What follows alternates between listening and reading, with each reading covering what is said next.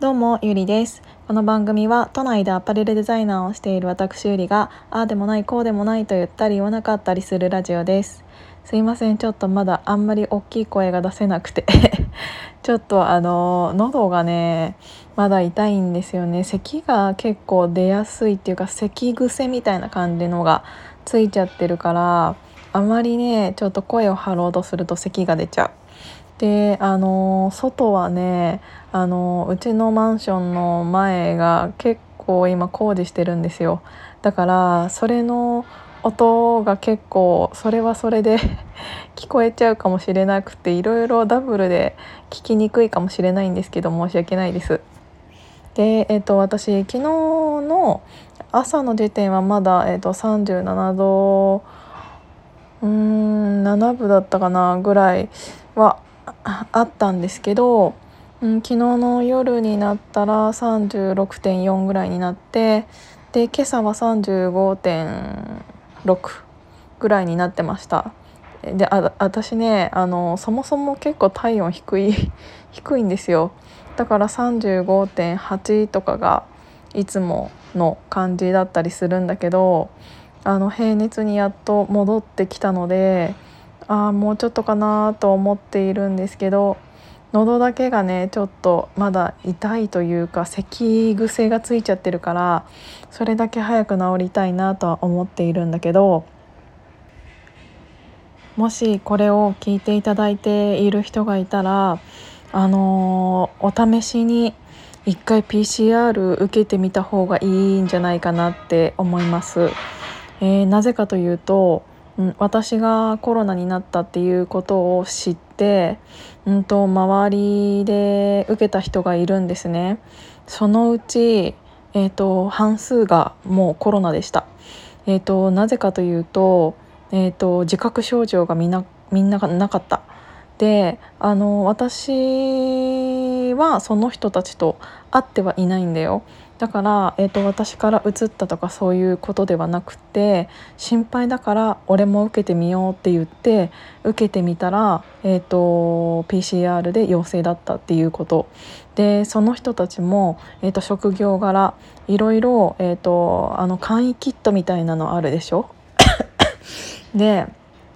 あれでは、えー、とずっと陰性だったんだよね。あのコンビニとかうんと薬局とかで売っていてそれでもまあまあな値段するとは思うんだけどそれを、えー、と何回も受けてずっと陰性だったけど私がそれ当てになんないよって言ってでちゃんと病院で今は PCR っていうのはすぐ受けさせてくれると思うのでそれ受けた方がいいと思いますっていう話をしたらあのー、半分ぐらいあだから2人が、えーと、陽性でした。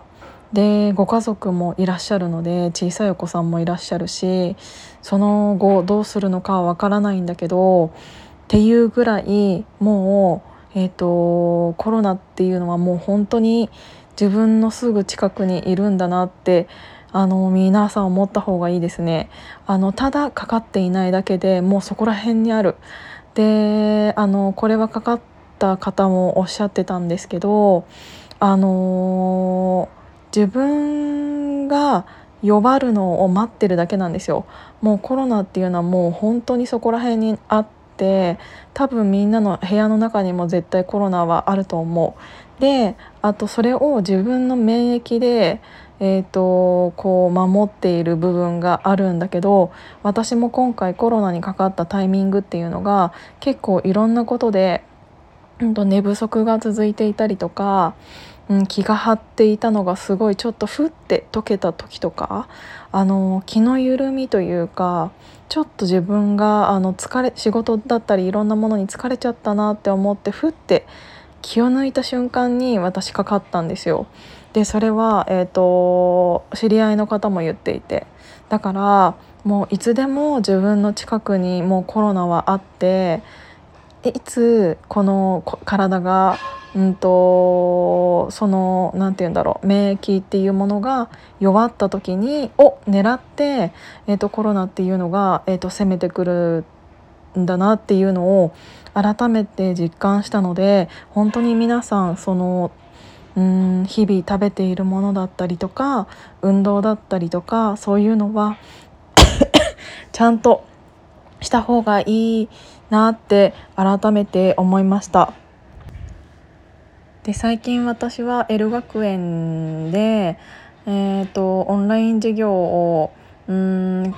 開催しているんですけど私が講師なわけではないんだけどねあの自分が改めてコロナになって余計に思ったのが本当に自分の体のこと栄養のこととかをうん日々勉強してあの健康って一日で健康にはなれないからうーん日々の食べるもの栄養をとるものうーん足りていないものっていうものをちゃんと自分で認識して、えー、と健康な体を毎日毎日健康は本当に一日にしてならずじゃないけどそういうことをうん続けていかないとダメだなって思うしそれは一日でも早い方がいいなって思いました。で、えー、と次はその9月の1日の21時からなんだけど、えー、とユミンコ先生に、えー、と講師を務めていただいて、えー、とそういうサプリメントを今うんと作っていらっしゃるんですけどそのサプリメントっていうのもどうしてそのサプリがそのタイミングで必要なのかっていうものを、うんと、メインにいろいろお話ししていただくんですけどやっぱり、えーと、私たちの周りにある、えーと食べやすい食べ物っていうものはうん特に自分がさ好きなものって偏ってたりするじゃない？そうするとどうしても、えーと、その、うん、例えば、うん、自分が好きなものだけでは、えーと、入っていない栄養だったりっていうものはじゃあどこで補うかって言ったらサプリメントで補うっていうのも本当に一つだなって思ってます。なんか体調がね悪い時にやっぱりどうしても西洋医学だと西洋ってあの部分で見るんですよね頭が痛いんだったら、えーと、頭痛薬、うんと、胃が痛いんだったら胃薬とかなんかあのー、一つ一つをパーツに分けて見るんだけど東洋医学って結局体ってつながってますよねっていう話で。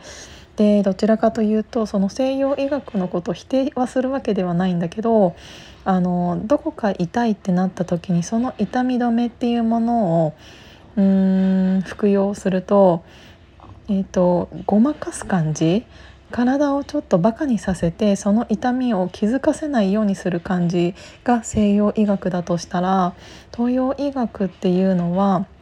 ちゃんと,、うんと、自然のものから、えーと大切なえーと、栄養を補って自己免疫力を上げるっていうのが、えーと、東洋医学の考え方なのでやっぱり私はそういう食べるもの薬でえーと、補うので、うん、ごまかすのではなく、えーと、栄養で補って自分の免疫をアップさせていくっていう考え方が一番、うん、私はこれからの時代必要なんじゃないかなって思いました。自分自身の免疫がちゃんとアップすればこうやって、えーと苦しむこともうんないっていうことはないと思うけど、うん、可能性は低くなると思うからやっぱり免疫がさうん高い方がいいに越したことはないじゃないですか。だからうんとこうやって自分が疲れている時はあ今心とか体とか疲れちゃってるからこれを飲んどこうっていうものをうんしていればうーんこんなに大変なことにはならなかったのかなって思ったので、えーと、そういうことも含めていろいろ先生に教えていただきたいなって思います。なのでちょっと一緒に勉強していただける方がいらっしゃれば、うんとここのえーと、コメント欄にも貼っておきチケットを貼っておきますのでご興味ある方は是非、えーと、受講していただければなと思います。Zoom でオンラインでやります。はい、ということで今日も聞いていただいてありがとうございました。じゃあまたね